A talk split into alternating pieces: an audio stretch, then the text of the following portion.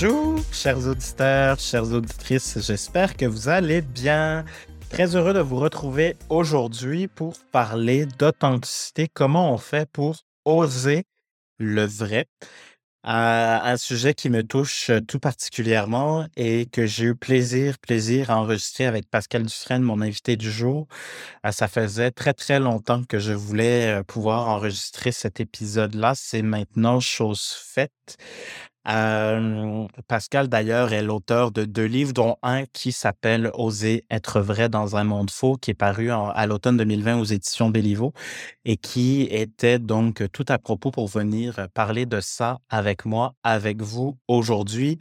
Euh, elle se spécialise d'ailleurs dans le développement des leaders. Elle est coprésidente du Leadership Inspire et Lab, une firme spécialisée dans le développement des leaders, qui est un des piliers au Québec d'ailleurs dans le leadership authentique et humaniste. Et j'avais envie de vous lire la petite note qu'elle m'a laissée. Pascal donc se considère comme une exploratrice passionnée de la dynamique humaine ou à l'imaginer dans un futur où nos organisations et notre monde donc sont plus humains, conscients et authentiques. Accepter de se transformer pour être un leader à impact positif et pour transformer nos organisations et le monde, c'est ça son motto. Euh, si attribut existe, si le matin je me lève pour faire ce que je fais maintenant dans la vie, c'est entre autres pour dire vrai. Je pense que ça vient de euh, ma mère qui, parfois même, c'était gênant quand j'étais jeune, a toujours dit les choses franchement et directement. Et moi, maintenant, je suis pas capable ou c'est très difficile pour moi de ne pas dire les choses euh, telles qu'elles sont directement. D'ailleurs, c'est ce que mon chum adore le plus de moi, ma franchise, le fait que je sois direct. Parfois, ça passe bien, parfois moins bien, mais bon, c'est quelque chose qui apprécie énormément. Et voilà, donc pour moi, c'est vraiment quelque chose qui est, ultra important. Comment on peut dire vrai, nous, comme organisation, comment on peut avoir un message qui est authentique. Et en fait, pour arriver à ça, entre autres, c'est beaucoup plus détaillé, évidemment, dans la conversation avec Pascal, mais il y avait un point sur lequel j'avais envie de démarrer notre échange, notre conversation.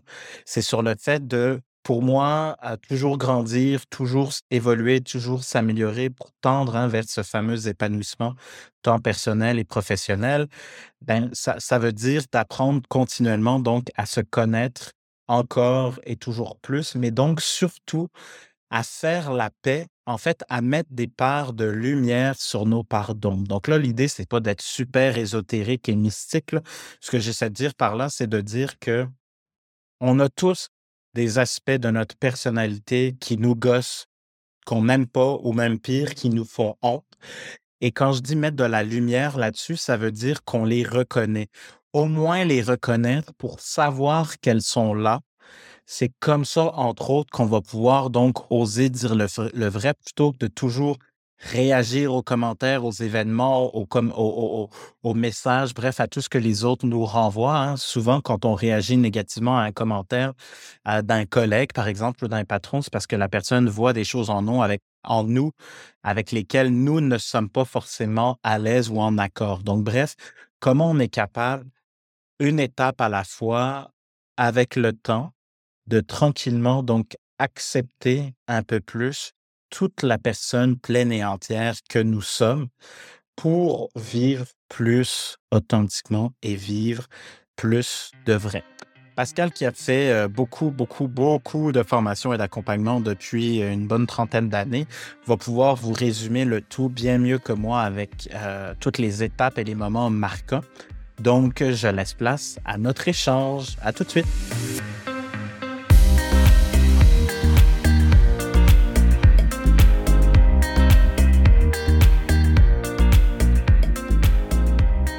Cher Pascal Dufresne, merci, merci, merci d'être là. Merci Vincent pour ton invitation. Je suis charmée. Ben, puis je, je te l'ai écrit à plusieurs reprises. Je te dis, Pascal, un jour, il faut que tu viennes au podcast parce que tu touches à un sujet qui fait à peu près euh, ce pourquoi je me lève tous les jours. Entre autres, euh, être vrai, oser dire vrai. Puis en plus, tu as écrit un livre là-dessus. Fait que je me suis dit qu'il fallait un jour que ça se passe. Puis c'est aujourd'hui. Fait que je suis très, très euh, content. Euh, et j'apprécie, très reconnaissant en fait, surtout que tu sois avec nous pour nous partager tout ce que tu sais, mais surtout euh, tout ce que tu as vécu aussi. Mmh. Plaisir partagé, mon cher.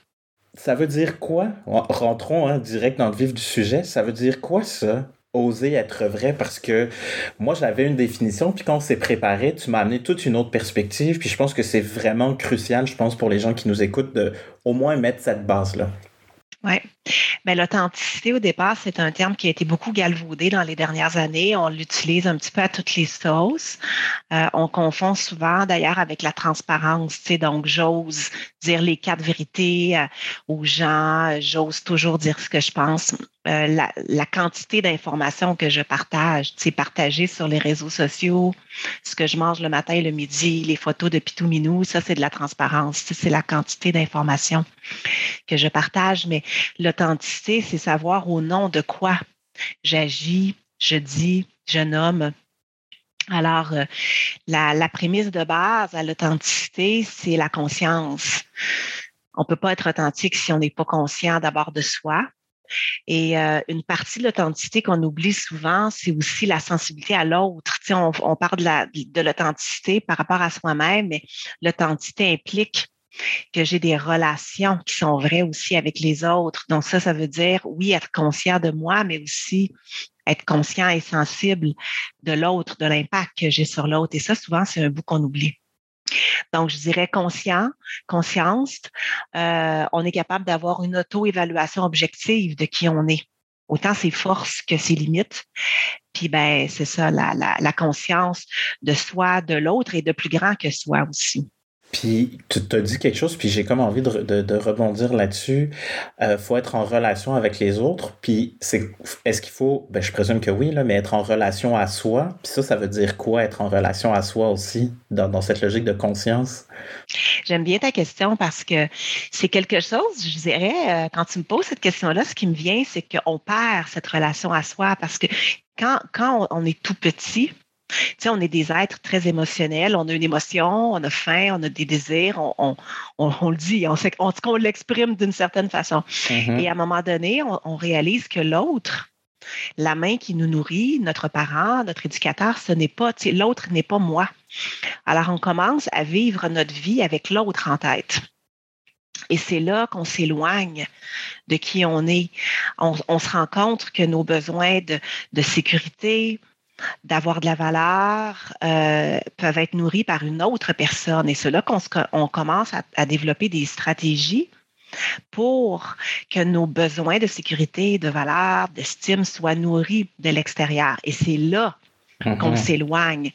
On, on, on, passe à une, à, une, à une, stratégie, je dirais, un peu de, de survie. Tu sais, on est tout le temps en train de, de rechercher ce, cette sécurité et cette reconnaissance à l'extérieur. Et c'est là qu'on parle le lien avec soi. Donc, je dirais que la première partie de notre vie, jusqu'à probablement ce qu'on appelle la fameuse crise de milieu de vie. Mm-hmm. Ben, on est dans cette dynamique-là, puis après ça, ben, on se rend compte, ben, oh my God, est-ce que c'est vraiment ça que je veux pour moi, d'être toujours en train d'essayer soit de de contrôler illusoirement mon environnement pour que tout se passe comme je veux ou de toujours plaire aux autres ou d'être pas être dans des relations vraies parce que je suis juste dans ma tête, que c'est mon mental qui mène, peu importe les stratégies qu'on a, qu'on a bâties pour soi, mais on se dit, ben, c'est vraiment ce que je veux? Et là, il y a un voyage de retour à soi qui débute. Puis euh, c'est drôle, tu l'as nommé comme ça, tu sais, la comment tu dis la crise de d'existence, c'est ça? La crise de milieu de vie. De milieu de vie.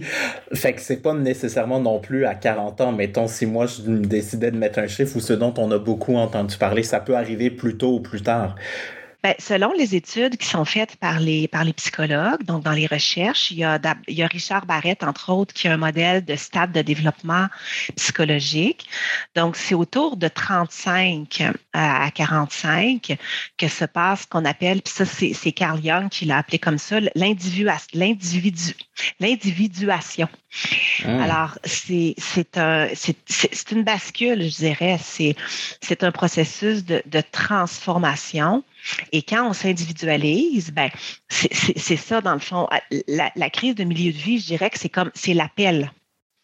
C'est un appel de l'intérieur ou de l'âme, on peut, on peut le dire comme on veut. Il y a un appel. Certaines personnes écoutent l'appel et répondent. certaines autres non. Et là, ben, le processus de développement en conscience et la bascule ne se fait pas. Mais ceux qui écoutent cet appel-là de l'intérieur puis qui font, ben, OK, ben, il y a autre chose hein, qui est possible pour moi, ben, ils s'individualisent. Mais 65% des gens ne passent pas à travers ce processus d'individualisation. Fait que ça veut dire que le reste des gens, ben, ils demeurent, si on veut, euh, euh conformes à leur environnement, réactifs, là, dans mon jargon, ou on pourrait dire inconscient, endormi, pas authentique. Mm-hmm. Donc, la majorité des gens, c'est parce que je dirais que c'est là où ça passe ou ça casse. Parce que pour s'individualiser, il faut être, euh, il faut se détacher de plein de choses qui ont été notre réalité, notre perception pendant toute notre vie, mm-hmm. même certaines valeurs qui nous ont été transmises, toutes les couches de croyances qu'on a développées, toutes les stratégies qu'on a mis en place. c'est un processus, c'est le voyage de notre vie. Mm-hmm. Et oui, ça se passe autour de la quarantaine, selon les recherches. Fait que 65 des gens, si je mets ça dans mes mots, sont bah, euh, confortable, disons ça comme ça, avec le train-train quotidien finalement. Donc, est-ce que c'est est-ce que c'est trop simpliste de dire que finalement autour de 65% des gens ne sont juste pas entre guillemets intéressés à puis là je sais pas comment compléter la phrase mais à je veux pas dire se développer ou à à, à, rester confortable finalement, tu sais, dans, dans ce mm. que j'ai connu, puis à pas se poser de questions, c'est peut-être plus, plus ça que j'essaie de dire. Ouais. Ben, je dirais que, euh, mettons qu'on remplace le mot intéressé, je dirais que c'est comme un éveil qui se passe parce que mmh. quand on, euh, on, est intéressé, c'est que déjà on est un peu conscient. Hein? Puis là, ben, j'accepte de, de j'accepte l'appel à me développer, mais quand je suis pas éveillée, je suis, je suis inconscient, je peux, je, ben, je, je, ne sais pas que je ne sais pas, tu sais. Mmh donc, souvent, ce qui se passe à cette crise de milieu de vie ou avant dans notre vie, pour certaines personnes, ça se passe avant aussi, c'est qu'il y a un événement déclencheur qui peut être heureux ou malheureux, mais il se passe quelque chose. on entend souvent des gens qui disent ben, j'ai eu une maladie, j'ai eu la perte d'un conjoint, d'un emploi. Pour certaines personnes, c'est le départ des enfants, un nouveau travail, euh, une nouvelle relation. Ça peut être quelque chose d'heureux aussi, mais ça nous emmène à une crise. Et ces crises-là, Hein, dans les crises, il y, a des, opportunités incroyables. Donc, si on profite, on s'intéresse, hein, si on veut utiliser cette terminologie-là, on profite de la crise ou de l'adversité comme euh, d'une opportunité de se développer et qu'on a cette mentalité d'apprenant, ben là, ça nous amène dans un voyage de développement. Puis des voyages comme ça, c'est des cycles. On en a plusieurs dans notre vie, tu sais. Mm-hmm. Mais il y a un éveil à un moment donné qui fait comme, à partir d'une certaine crise ou un événement, on fait comme, OK, ben wow, c'est beau. Tu sais, c'est beau se développer. C'est pas de tout repos toujours, d'être conscient, hein, parce que mm. souvent, je dis que la conscience, c'est un cadeau à double tranchant parce que quand on voit, on peut on ne peut pas ne pas être responsable après ça, hein, ça nous emmène là. Mais, euh, mais c'est ça, je pense qu'on prend cet intérêt-là. Aussitôt qu'on est, on commence à être conscient, on prend l'intérêt on développe l'intérêt de se développer parce que ça goûte bon aussi hein, de devenir plus conscient. Tu sais, tu m'avais expliqué un peu l'espèce de démarche au travers, euh, bien que ça ne soit pas un parcours simple et linéaire et tracé droit, euh, on observe, ou en tout cas dans, ta pratique aussi, qu'en général, puis évidemment on reviendra, puis on va ramener ça à l'humain dans le travail, même si là on est dans l'humain, l'être comme il est, peu importe le, chapeau personnel ou professionnel, mais il y, y, a différentes étapes. Tu donc on a parlé des niveaux de conscience, puis là, il y a ce que tu m'expliquais entre le réactif et le créateur, ça je trouve ça génial, le moment effectivement de la grande bascule et, l'objectif final. Donc ça, c'est un peu comme les étapes, nous, qu'on s'était mis. Et donc tu disais, ben je pars de je suis socialisé, donc en fait, je suis mené par mon environnement, tout ce qui est extérieur à moi, le contexte, mes peurs, puis il y a toutes mes stratégies d'adaptation. Puis après ça, il y a avec euh, le souvent cet élément déclencheur, la fameuse bascule qui me qui m'amène vers cette individualisation. Donc là, c'est plus la vie qui m'arrive, mais c'est moi qui contribue à la vie. J'ai bien écouté hein, quand même. écoute, c'est exactement ça, Vincent. Ben, écoute, c'est ben oui, c'est extraordinaire. Tu sais, il y a, y a, euh, plusieurs euh, euh, chercheurs qui ont offert des modèles en développement de la conscience. Il y en a qui ont sept stades. Euh, moi, celui que j'utilise beaucoup, Keegan, en a cinq. On, tu viens d'en nommer deux très importants, le réactif et le créateur, parce mm-hmm. que c'est la majorité des gens qui sont là. Dans les stades de conscience, en bas de ça, il y en a un qui est égocentrique. Là, c'est plus des pathologies. c'est des gens qui n'ont pas fait le chemin au stade de conscience pour bien fonctionner dans un contexte social et à l'âge adulte. Ça donne des leaders. Euh, mm-hmm. C'est effroyable. fait que ça, c'est une pathologie. Fait que c'est à peu près 5% des gens. Mais après ça, le réactif, comme tu dis, ben, c'est la vie qui mène. Oui, c'est quelle vie a été prévue pour moi? Qu'est-ce qu'on m'exige? Qu'est-ce qu'on me demande? Et moi, je réagis à ça. Donc, c'est le stade réactif et on entre à ce stade-là à la vie adulte comme adolescent. Fait que c'est pas mal. C'est normal. On entre tous à la vie adulte à ce stade de conscience. Là, après ça, c'est est-ce que je reste là? Si je ne me développe pas, je reste là, je meurs là. Ou bien, j'accepte l'appel à me développer et je passe au prochain stade, qui est à peu près 25% des gens, qui est le stade créateur. Après ça, il y a deux stades plus haut, euh, plus haut que ça, qui sont à peu près 5% des gens. Là, c'est des stades où euh, je suis plus comme en, communion mm-hmm. avec, avec le plus grand que moi. Euh, on parle moins de ces stades de conscience-là. Moi, j'aime bien parler quand même parce que pour les leaders à des niveaux stratégiques, éventuellement, ben, c'est des gens qui ont besoin d'avoir des perspectives euh, globales, intégrales, travailler pour le bien commun. Fait on commence à en parler de plus en plus. Moi, je commence à l'aborder beaucoup, euh, beaucoup plus avec mes leaders stratégiques, exécutifs. Mais la majorité des gens, sont dans le réactif, puis après ça, ils sont dans le voyage de transformation vers le stade créateur. C'est là qu'on retrouve la majorité des personnes et des leaders dans nos entreprises. Mhm. Fait que donc, si on ramène ça dans un, dans le fabuleux monde du travail, c'est quoi la, si on prend des exemples concrets pour les gens qui nous écoutent, euh, au stade socialisé, ça veut dire quoi? Donc, quand je suis dans un poste de gestion, peu importe le niveau, hein, je pense qu'on est d'accord, ramenons-le pour l'instant à ce niveau-là, plus les gens qui, qui sont en interaction puis qui ont la, la responsabilité d'avoir des, des gens dans leur équipe, là. Puis l'individualisation, tu sais, c'est quoi la différence entre un leader qui est socialisé uniquement disons, puis euh, complètement euh, individualisé. Oui, puis juste pour faire le lien entre le nouveau terme que tu viens d'introduire, socialisé, ben c'est ça, le stade réactif. Effectivement, on est socialisé, on, on, vit selon notre contexte. Hein? Fait, mm-hmm. fait que, et, le stade créateur, on est euh, individualisé. Fait que c'est exactement ça. Les, fait que vous ah comprenez pas. Ouais, C'est ça, mm-hmm. exact. Merci, oui, du rappel, oui. Donc, ce que ça veut dire dans, dans, un, dans un rôle de leader en entreprise, en fait, nos cultures organisationnelles en 2022 sont très réactives encore.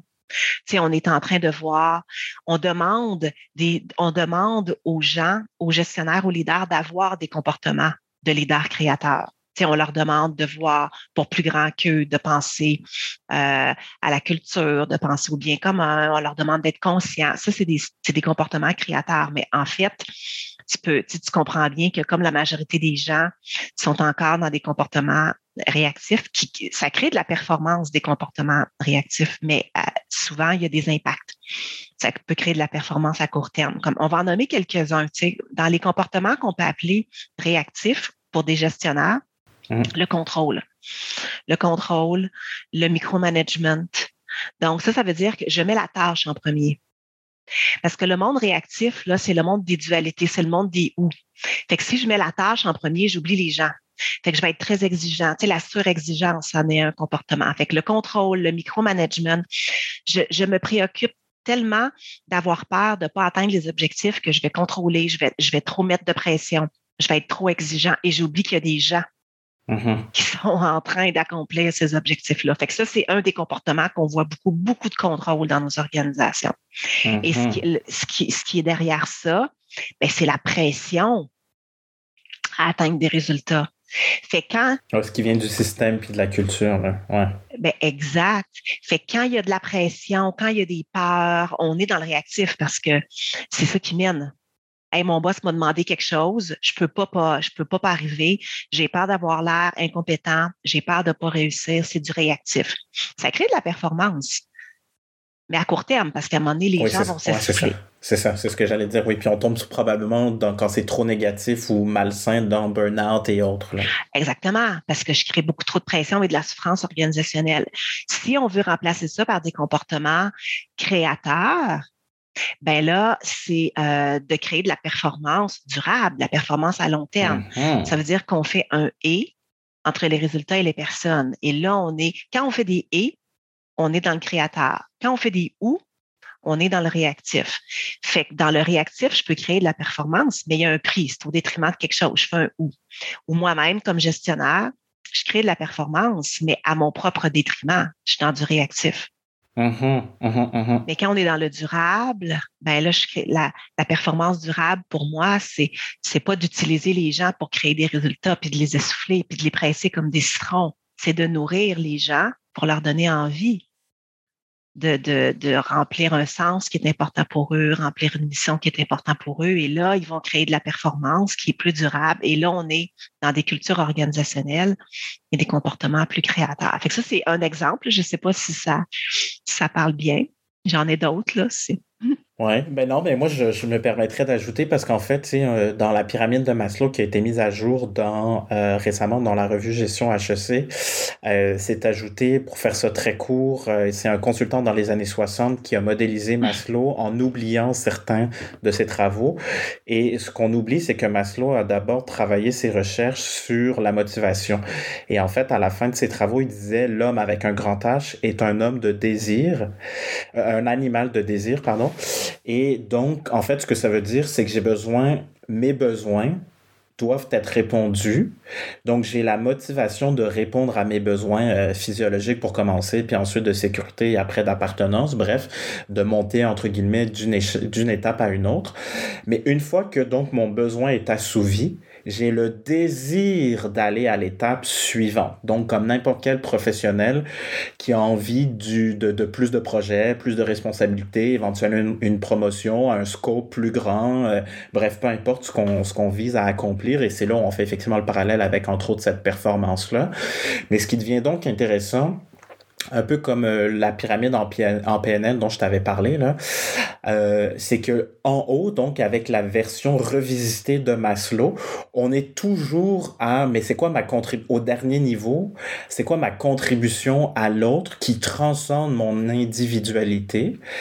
Et donc en fait c'est comment au-delà de mon épanouissement je peux contribuer plus grand que moi. Et aujourd'hui nous ce qu'on voit avec la recherche qu'on a fait auprès de nos clients dans une logique de démarche de marque employeur et ou de plan de fidélisation parce que de plus en plus, là, les organisations investissent en fidélisation. Ben, la clé pour moi du futur, c'est de développer nos gens. Puis ça se joue donc dans cette nouvelle étape, dans ce nouvel étage qui s'est ajouté, qui est le désir d'apprendre et de comprendre dans cette version revisitée de la pyramide de Maslow. Et donc, je présume d'être dans des comportements, corrige-moi si je me trompe, mais de créateurs. Et donc, pour redonner un autre exemple, parce que c'est ça qui me venait en fait en t'écoutant, Pascal, c'est que euh, ben, j'ai mis en place, par exemple, euh, des initiatives de développement. Puis cette semaine, on faisait des groupes de discussion avec des, des gestionnaires chez un de nos clients. Et eux, si j'avais à résumer en trois points la rencontre, ils voulaient tous que les gestionnaires développent un mindset de mobilité interne. Comment moi, je peux mettre les conditions autour, le temps, le support, les outils pour développer les membres de mon équipe et donc concrètement, par exemple, avoir des rencontres euh, mensuelles, euh, bimensuelles, trimestrielles, peu importe en fonction de la cadence, mais pour jaser de qu'est-ce que tu as appris, c'est quoi tes défis, puis tu as besoin que je t'accompagne comment pour la suite et en parallèle à ça, tu as envie d'apprendre quoi toi? Exact. Puis euh, c'est drôle que tu parles de la pyramide de Maslow et de, et de transcender parce qu'il y a un de mes chouchous académiques qui a écrit un livre qui s'appelle Transcend. C'est euh, un psychologue, Scott Barry Kaufman, et lui, il a continué les, les, les travaux de Maslow qui avaient été ah inachevés à sa mort. Et la pyramide, effectivement, c'est un consultant là, qui, dans les années 60. Que, et Maslow, c'était pas du tout l'histoire qu'il voulait raconter par rapport aux besoins. Alors Kaufman, il nous, a, il nous offre une autre analogie qui décrit beaucoup mieux le lien entre le réactif et le créateur. C'est l'analogie d'un voilier. Et la coque du voilier, c'est, c'est tous nos besoins de sécurité. Quand on est dans des comportements au stade de conscience réactif, on nourrit notre sécurité qui nous provient de l'extérieur. Et on ne peut pas mhm. aller dans des comportements créateurs si notre sécurité n'est pas nourrie. Alors, la coque du voilier, c'est nos mhm. sécurités. Tu sais, la, la, la, pyramide, la vie, c'est pas un jeu vidéo avec des étages, avec des niveaux. J'ai atteint le niveau 1, puis là, j'arrive au niveau 2. Si c'est pas ça, c'est c'est pour ça que l'analogie du voilier, moi, je l'aime beaucoup plus parce que, comme un mhm. voilier, il faut revenir constamment à notre sécurité pour la nourrir. Et tant que notre sécurité physique, psychologique n'est pas nourrie, hein, en organisation, on parle beaucoup de sécurité psychologique, je ne peux pas nourrir mes besoins de m'actualiser, de, de, me nourrir, mes besoins de me développer, de sens. Alors, la sécurité, c'est notre coque. Et là, quand on fait le passage du réactif au créateur, ce qu'on apprend à faire, c'est à nourrir nos besoins de sécurité de l'intérieur. C'est ça l'individualisation, mm-hmm. c'est un passage mm-hmm. de l'extérieur à l'intérieur. Fait que j'apprends à me valoriser, à nourrir mon estime et ma sécurité moi-même au lieu d'attendre que l'environnement sans cesse me retourne de la reconnaissance et de la nourriture. Et là, ma coque est solide. Et quand ma coque est solide, donc ma sécurité est nourrie, là, je peux avoir des comportements créateurs. Fait que c'est pas, euh, tu sais, OK, bon, euh, j'arrive au premier niveau, puis là, après ça, c'est fait pour le restant de mes jours. Ben non, il faut toujours nourrir notre sécurité, c'est notre besoin fondamental humain. C'est pour ça que dans les cultures organisationnelles, organisationnelles le thème de la sécurité psychologique est en, est en ce moment, en 2022, c'est le thème de l'art. Parce que si je ne suis mm-hmm. pas en sécurité psychologique, qu'est-ce que je fais? Je me défends. Je vais être réactif. Et quand je me défends, ben, je vais essayer de me battre pour atteindre mon point. Je vais essayer d'avoir raison. Je vais essayer de contrôler. Ou bien je vais tomber en complaisance, en conformité. Mais si ma sécurité n'est pas nourrie, je suis réactif. Alors, si dans ma culture organisationnelle, il n'y a pas de sécurité psychologique, ben, il ne faut pas s'étonner qu'il y a des comportements qui soient réactifs. Un, un, humain a besoin de sécurité. Fait que j'adore le lien que tu viens faire avec les besoins parce que c'est ça la base de tout. C'est ça le lien entre les stades de conscience et les besoins. Ben, puis c'est génial l'image de la coque. Merci. Je ne la connaissais pas, mais je vais aller fouiller. Puis je mettrai la référence euh, du livre en question. Puis tu vois, moi, l'autre image qui me vient, en fait, pour revenir à ma coque est solide, parfait. Donc maintenant, je peux revenir à l'intérieur de moi et donc faire des choix. Si on et ouvrir les voiles ben, de mon voilier. Ben, ben, ben oui. Puis si tout fonctionne, ben en plus ma direction elle est claire, donc ma direction de vie ou tout ça, tu sais, que je mets les outils, j'ai les capacités, j'ai tout ce qu'il faut pour m'y rendre là, c'est extraordinaire. Euh, puis donc moi c'est ça, c'est que l'image qui me vient par rapport à revenir à l'intérieur, donc tu sais faire être vrai, donc c'est aussi faire des choix en fonction de ce qui compte réellement pour moi et de les assumer. Moi j'ai toujours l'image un peu comme l'œil de l'ouragan, puis c'est comme si en fait pour rester dans le thème maritime, j'ai un énorme rocher puis il y a l'œil de l'ouragan juste au-dessus. Donc ça veut dire que tout autour de moi, c'est complètement le bordel. Mais moi, je suis tellement solide à l'intérieur de moi, j'ai tellement appris à me connaître puis à assumer toutes ces choses-là que mon roc à moi, il est hyper solide. Et comme l'œil de l'ouragan, ben il y a de la lumière quelque part, puis je peux arriver à y connecter à un moment donné, alors que tout autour, c'est peut-être complètement le, le bordel. Exact, exact. Donc, tu sais, ce que tu dis, c'est super important, Vincent, parce que là, on, refait la boucle, ce dont on parlait au début avec l'authenticité. Donc, je ne peux pas être authentique si je ne suis pas conscient, si on le dit. Donc, être conscient, mm-hmm. ça veut dire quoi? Savoir être capable de reconnaître et honorer mes besoins. C'est être capable de connaître, euh, je sais c'est quoi mes valeurs. Mm. J'ai accès à toute ma personne physique, mentale, émotionnelle et spirituelle, et pas juste ma tête. On n'est pas juste une tête qui se promène, ou c'est pas mes émotions qui me mènent. Donc c'est pas mon mental qui me mène, c'est pas mes émotions qui me mènent. J'ai accès à tout ça. Je suis capable de reconnaître mes indicateurs physiques. Mon monde émotionnel, il me dit quoi? Mon mental est en train de créer des histoires? C'est quoi la valeur? Et une fois qu'on a tous ces indicateurs-là, moi j'appelle ça la boussole intérieure. Mm-hmm. Là, on peut être authentique parce qu'on est conscient. Et là, on est capable de savoir, ben, OK, maintenant que je sais tout ça, et là, je sais que, oh, me voilà dans une réactivité, parce que ça peut nous arriver à tout le monde, hein? on est humain, alors il faut accepter ça. Mais là, après ça, on peut se poser la question, au nom de quoi j'ai envie d'agir? Et c'est ça l'authenticité, c'est d'avoir la réponse à cette question-là. Au nom de quoi j'ai envie d'agir? Au nom d'une valeur? Au nom d'un besoin? Et là, je suis authentique. Et c'est pour ça que ça nécessite la conscience. Ah, c'est fou parce que entre le moment où on s'est préparé et maintenant, il y a quoi, euh, moins d'une semaine peut-être, tout ce que nous, on s'est dit, puis on va y revenir. Fait que je veux pas sauter des étapes, là, mais exactement sur ce point-là, moi, j'ai testé des choses dans ma vie personnelle, par exemple, avec mon chum, puis pour voir, puis je me pose tout le temps cette question-là maintenant, et c'est fou comment ça me permet d'être bien plus connecté au moment présent et donc à la personne qui est avec moi en face de moi. Et ça change tellement de choses. La preuve, on s'est pas chicané zéro, pas une fois cette semaine, tu vois, alors que parfois, ça arrive plusieurs fois par jour.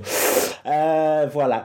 Euh, mais on va revenir parce que moi, je, on regardera, mais j'aimerais bien expliquer quelque chose. Puis on a, on a mis ce terreau-là. Je pense que ça vaut la peine qu'on comme toi tu le dis, c'est de modéliser les choses, donc de partager, puis c'était à l'aise de le faire aussi, une partie de notre expérience euh, personnelle ou professionnelle aux gens pour qu'ils voient aussi ça veut dire quoi. Mais justement, avant qu'on aille là, c'est peut-être le préambule pour y aller, puis après, euh, moi, je serais à l'aise à partager un truc aussi avec les gens qui nous écoutent. Euh, ce qui nous empêche donc d'y arriver, je sais qu'il y a beaucoup plus de dimensions que ça possible, mais on s'était dit qu'on tournerait autour de trois, donc la peur, la honte et la culpabilité. Donc, peux-tu peut-être nous, nous, nous, nous en fonction de toi, ce que tu as vu, ta pratique, les commentaires des gens et tout ça, qu'est-ce qui fait qu'on n'arrive pas donc dans notre créateur et que ben, c'est parfois difficile? Mmh. Ben, euh, quand on est tout petit, là, entre 0 et 7 ans, on, on comprend ce que notre environnement a besoin de nous. Puis euh, il, se crée ce qu'on appelle des empreintes émotionnelles. on est trop petit pour faire sens avec ce qui se passe, mais on enregistre des empreintes émotionnelles. Puis là, on comprend de notre environnement qu'est-ce qu'il faut être et qu'est-ce qu'il ne faut pas être. Et on comprend aussi que certains comportements sont valorisés, qui nous procurent de l'amour, de la sécurité, et d'autres comportements sont honteux. Moi, j'ai grandi dans une famille qui était très, euh, plutôt froide. Il n'y avait pas beaucoup d'émotions, mais il y avait beaucoup de, ce qui était intellectuel. Les, succès académiques, par exemple, étaient, très, très reconnus et les, émotions étaient invalidées. Donc, moi, j'ai mm-hmm. compris que si j'avais des émotions, les pleurs, tu pleures, tu vas dans ta chambre. Tu reviendras quand tu es calmé. Fait que moi, j'ai compris que c'était plus payant pour moi de bon d'être bonne à l'école, d'être à mon affaire, d'être quelqu'un qui, est sage. Moi, j'ai mis tout mon monde émotionnel de côté à cause de ça. C'était même, si on parle de honte, il y a des choses qui étaient honteuses, même dans, ma famille. Euh, être paresseux, c'était honteux, par exemple. Se vanter, être vantard, être prétentieux, c'était honteux. Euh, donc, euh, tu sais, vouloir se distinguer des autres, se penser trop bon, c'était honteux. Fait que mieux vaut, oui, bien réussir, travailler fort, mais se fondre, tu sais, dans, dans, le, dans la masse. Et euh, surtout avoir des émotions, être vulnérable, c'était honteux. Fait que moi, moi j'ai mis ça de côté. Fait qu'en grandissant, ben, si tu me demandes c'est, pourquoi je me suis autant intéressée à l'authenticité, ben, pour moi, c'était mon chemin de vie de retrouver mon authenticité à cause de mon histoire, beaucoup. Euh, de petite fille adoptée qui a voulu être aimée et incluse et faire partie mmh. de la famille. Donc, c'était ça, moi, mon chemin d'authenticité. Donc, tous ces comportements-là que petite fille, enfant, je considérais honteux, qui ne me procuraient pas de la sécurité, euh, de l'amour, ben, je les ai mis de côté. Et quand on fait notre route de développement en conscience, ben, c'est pas de devenir bon et parfait et hyper conscient, c'est de devenir complet. C'est ça un, un chemin d'évolution. Et devenir complet, ça veut dire quoi? Ça veut dire se réapproprier, se réconcilier avec toutes les parties de notre personne qu'on a mis de côté. Parce que derrière, moi, ces, comportements-là, tu sais, de, de trop se penser bon ou trop se montrer, ben, il y a quelque chose de positif là-dedans, c'est être capable de, de se montrer pour qui on est, puis pas avoir honte de qui on est, puis s'affirmer dans ses besoins, ce que moi, j'ai eu du mal à faire, tu sais, toute la première partie de ma vie. C'est comme, ben, qu'est-ce que j'ai mis de côté comme partie de moi-même, puis c'est quoi les ressources que là, que, et mmh. que donc j'ai pu mmh. accès et que je, veux retrouver accès à, ces ressources-là. Et c'est là que réside, tout notre, que réside tout notre pouvoir personnel. Tu sais, fait que dans le fond, notre chemin en conscience et d'authenticité, c'est un retour à qui on est comme personne complète. Alors, c'est ça, les, les, les freins, ben, c'est des peurs. J'ai peur de quoi? D'avoir l'air trop faible et vulnérable. Moi, pour moi, c'était, c'est ma plus grande part de vie parce qu'on m'a, on m'a dit que ça se faisait pas quand, voyons, il faut, tu sais, pleure pas. Hein, puis je pense que je ne suis pas la seule. On ferait le tour. Puis il y a beaucoup de gens qui se sont fait invalider leurs émotions. Moi, j'en ai beaucoup dans ma pratique des leaders. On s'est fait invalider nos émotions dans, ma génération et sûrement aussi dans, dans les générations après. Mais donc, pleure pas, sois fort tais-toi, tu reviendras quand tu es calme. on ne fait pas ci, on ne fait pas ça. Fait que tout ça, euh, ça nous a amené des peurs, euh, des comportements honteux. Euh, on se sent coupable quand on a ces comportements-là. je, suis toujours bien pas pour montrer que j'ai que je vis quelque chose émotionnellement. On va penser que je prends toute la place, puis que je suis le centre d'attention, puis que je suis high maintenance, fait que je me tais, puis j'avale ma pilule. Ben, c'est ça, tu sais. Fait que tout ça, c'est des freins. Fait que si on examine notre plus grande peur, comme moi, la peur d'être vulnérable, c'était ma plus grande peur parce que si, si on m'aime pas, puis je suis pas assez charmante, puis etc., etc., on va m'abandonner. Donc, ma plus grande peur, c'était c'est la vulnérabilité. Fait que si je regarde ma plus grande peur, ben ça me montre où qu'est-ce que j'avais à développer. Moi, c'est tout mon lien avec les émotions, toute mon intelligence émotionnelle. Fait que notre plus grande peur nous indique ce qu'on a travaillé souvent. Mm-hmm. Oui, puis c'est ça que je trouve fascinant. Puis merci vraiment de nous partager ça. Puis moi, je vais te partager ou, ben, ou partager aux gens qui nous écoutent, parce que je t'en avais parlé un peu, là. La mienne, ou en tout cas une. Est-ce que c'est ma plus grande peur? Je sais pas, mais euh, absolument. Puis je veux juste faire un parallèle donc pour le ramener dans le monde du travail, c'est que tout ça, vu qu'on est une seule personne, je suis euh, Vincent ou Pascal, que je sois au travail ou non, tout ça, ça vient teinter, même si on est dans un contexte ou dans un autre cadre au travail, c'est sûr que ça va teinter donc la façon dont j'entre en relation quand l'autre va appuyer sur mes boutons sans savoir peut-être, puis parce que justement, j'ai pas pu me permettre, je pense que je peux pas me permettre, bref, toutes nos croyances, je vais pas aller là, tu sais. Euh, c'est drôle parce que, tu sais, avec Attribut, on prône vraiment l'humain au centre de tout, puis récemment, on a fait une présentation à une équipe et j'ai bafouillé pendant la présentation. Puis moi, c'était un no-brainer. Je trouve pas mon idée, je bafouille, puis je dis, ben, excusez-moi, je trouve pas les mots. Euh, donnez-moi deux secondes, je vais reprendre, sais.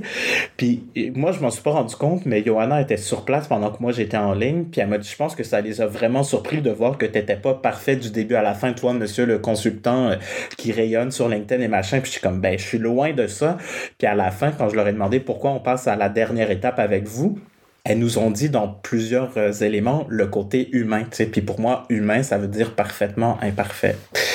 Donc, euh, donc voilà. Mais sinon, tu vois, moi, j'ai beaucoup euh, fait d'anxiété pendant presque dix ans. Puis c'est très récemment que j'ai mis le doigt sur c'était quoi la peur sous-jacente à ça. Et donc, depuis que j'ai trouvé, depuis à peu près six mois, un an, l'espèce de d'anxiété omniprésente dans la vie euh, en général. Tu sais, des fois, juste prendre l'autobus pour me rendre du point A au point B, ça devenait angoissant. Tu pas de là à dire que c'était paralysant. Quelquefois, ça l'a été.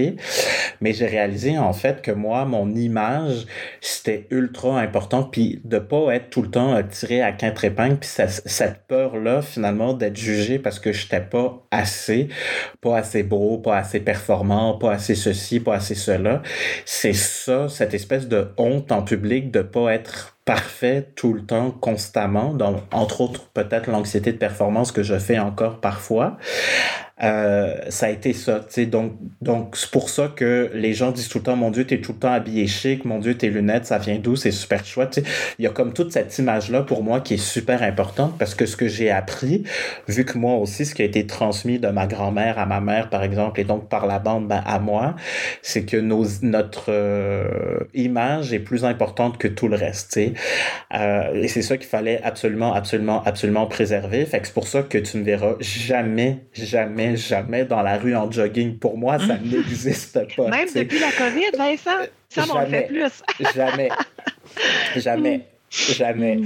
Mais, tu sais, tout ça pour dire que quand j'ai compris que j'avais comme cette espèce de ultra méga attente super top exigeante. Tu sais, c'est Johanna qui m'a dit ça l'autre fois. On, on démarrait un projet, puis elle m'a dit Vincent, elle dit J'ai l'impression qu'on fait de la haute couture alors qu'on a déjà fait de la couture puis qu'on a déjà vendu quelque chose, mais que là, tu es en train de retravailler tout au complet comme si la cliente fallait qu'elle vienne cinq fois en essayage.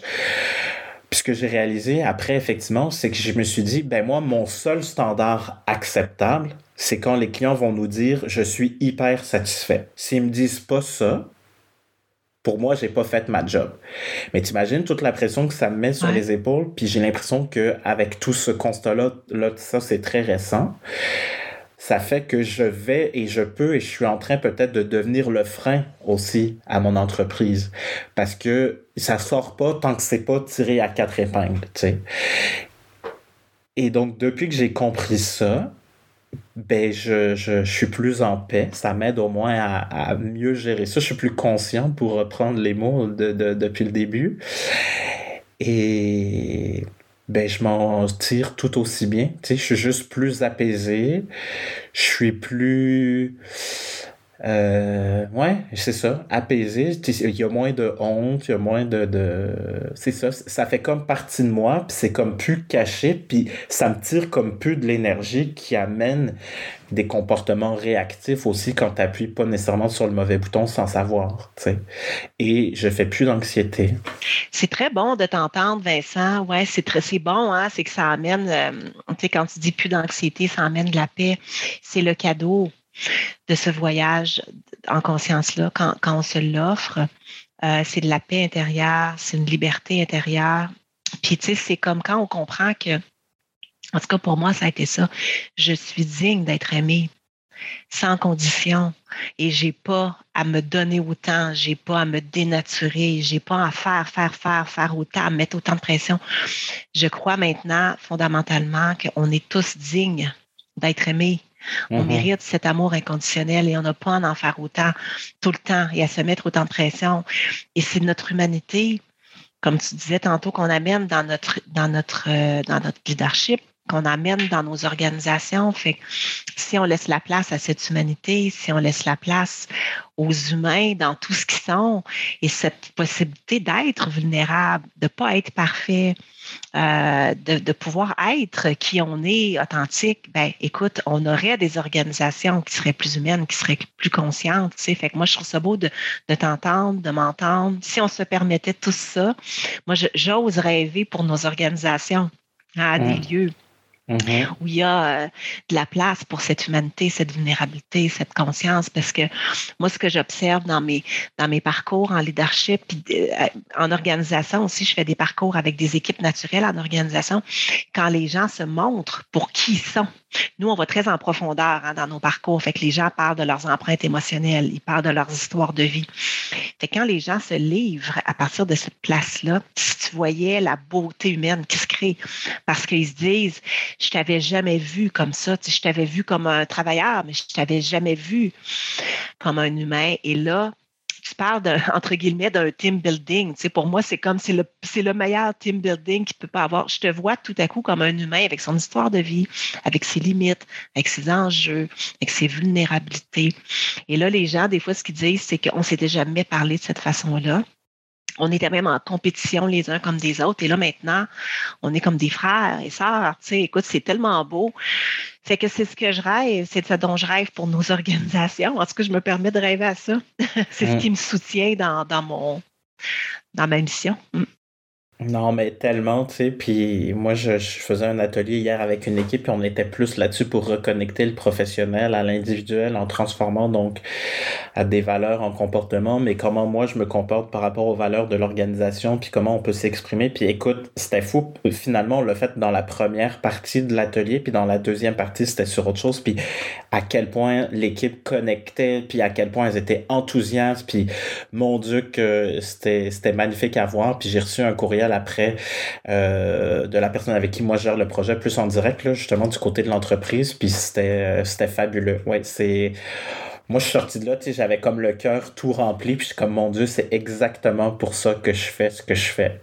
Euh, c'était super chouette. Puis donc, c'est ça, tu sais, c'est, entre autres comme ça qu'on on reconnecte nos humains à la performance, parce que moi, une des questions qui revient systématiquement des équipes exécutives que je, que j'accompagne, c'est moi je, le nomme comme ça, mais comment je réconcilie, comment je fais des ponts entre argent et talent, avec les, demandes des nouvelles générations et tout ça, tu. Puis, en gros, ce que je retiens, c'est que c'est fini la dictature du ou, puis c'est comment on tend vers plus de et, donc et, et, là.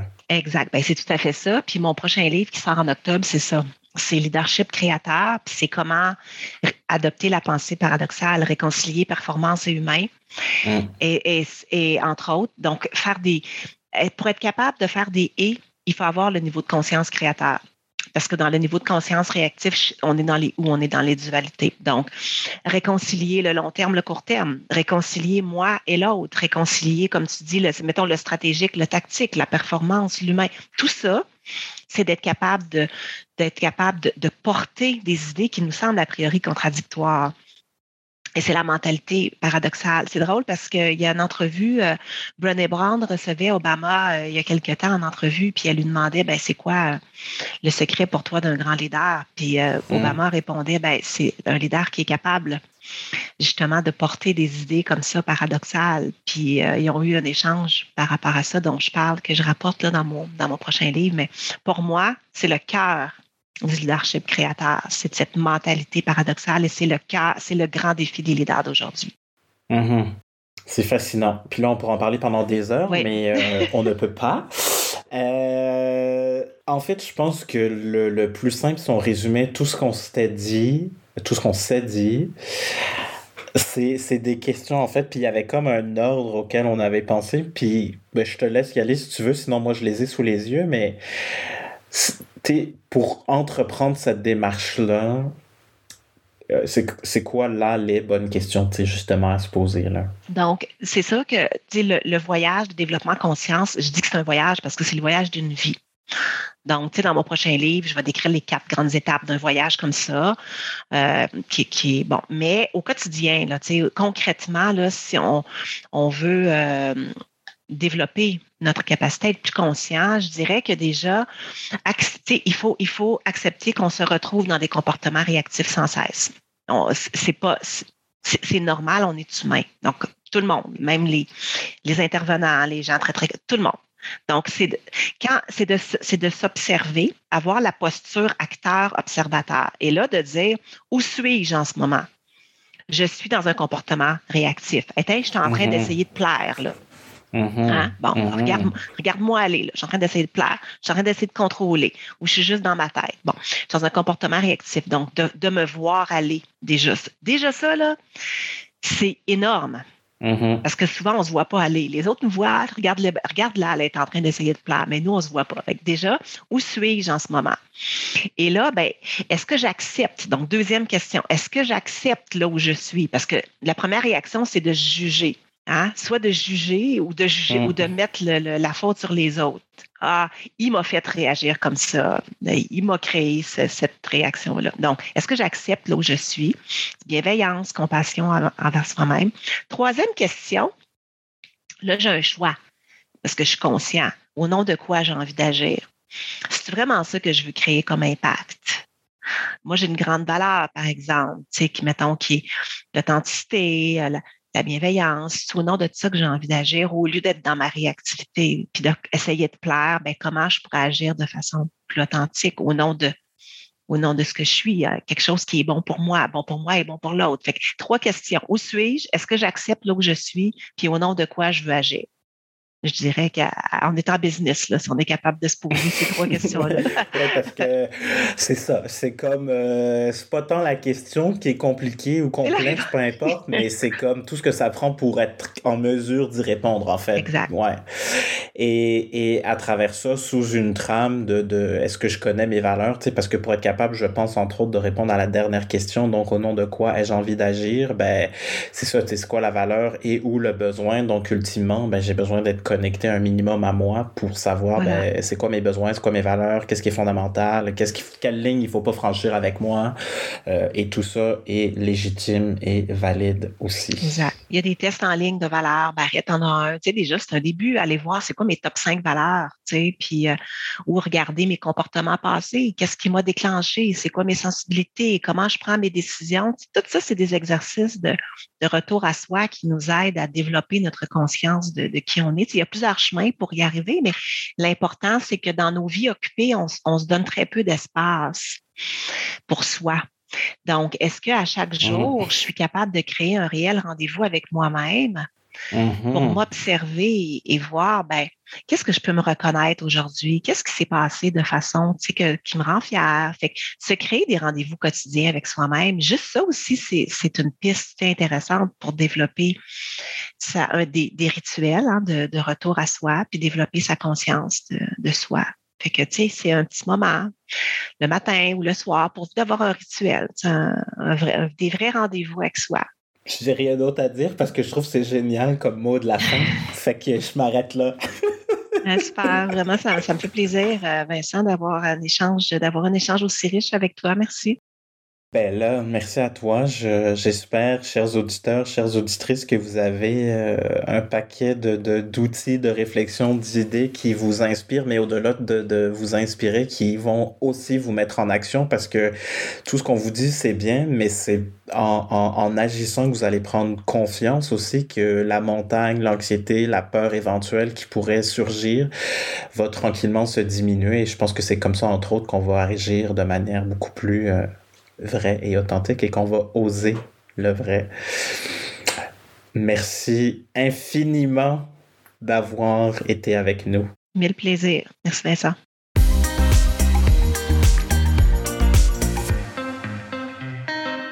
Voilà, c'est la fin. J'espère que ça vous a été aidant et utile. J'espère surtout que ça vous a permis d'oser être un peu plus vous, ou du moins inspiré à être un peu plus vous. je me suis livré, hein, c'est la première fois que je parle des choses dont je parle par rapport à mon anxiété de performance et tout ça dans, l'épisode. Et, et, en fait, pour faire du pouce et clore la rencontre, la conversation d'aujourd'hui, j'ai envie de vous parler de peut-être mon point de bascule à moi. Si pour moi, c'est si important de travailler en visibilité, à, sur, euh, LinkedIn, d'être super présent, à vouloir faire de la formation, des conférences, à aller à votre rencontre, même en événement avant la pandémie, c'est parce que mon père est décédé quand j'avais euh, 8 ans. Et il a un peu, je trouve, été oublié depuis.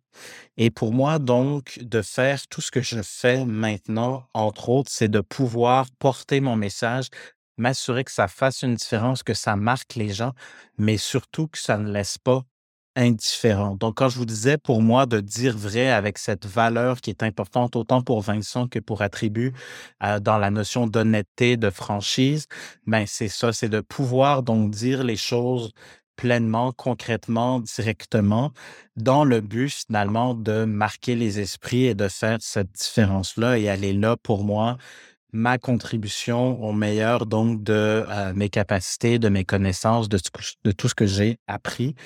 Bref, je pense que ça a été ça, moi, donc euh, mon point de bascule hein, de pourquoi vouloir autant à travailler, être connu, reconnu dans mon domaine, dans mon industrie. Pourquoi mettre autant d'efforts finalement euh, en mode formation, conférence, à redonner à la communauté avec l'infolettre aussi. Mais c'est vraiment dans ce but-là de ne pas être oublié et donc de pouvoir, au meilleur, encore une fois, hein, de ce que je peux vous partager, euh, partager mon savoir, mes connaissances pour que ça puisse faire une différence et idéalement une différence durable. Voilà, euh, j'avais quelques petits euh, pincements au cœur et inconfort quand j'ai enregistré, même en pré-entrevue avec Pascal, mais je ne suis pas mort. je vous le partage. C'est même fixe dans le temps. Vous allez pouvoir le réécouter dans un podcast. Et franchement, en fait, je me sens très bien et ça ne fait pas plus peur que ce qu'il faut. Donc, bref, oser être vrai, oser dire les choses et oser donc mettre quelque part de lumière sur vos parts d'ombre. À bientôt. Merci d'avoir été là. Bye! C'est la fin, chers auditeurs. Alors, merci infiniment d'avoir été des nôtres. J'espère que cet épisode a été utile et pertinent, que ça vous a aidé un peu à comprendre comment la marque, la culture sont des catalyseurs de performance, des générateurs de performance et je vous invite maintenant à continuer la conversation avec moi sur LinkedIn. Donc, Vincent Mazrou. Mazrou, ça s'écrit M-A-Z-R-O-U. Vous pouvez m'écrire aussi au Vincent à commercial attribut, pas de T à la fin, point. Et puis, vous pouvez nous laisser des petits pouces bleus, des petits pouces en l'air, des étoiles, un peu partout où il y a possibilité donc de laisser des commentaires. À très bientôt. Bye là!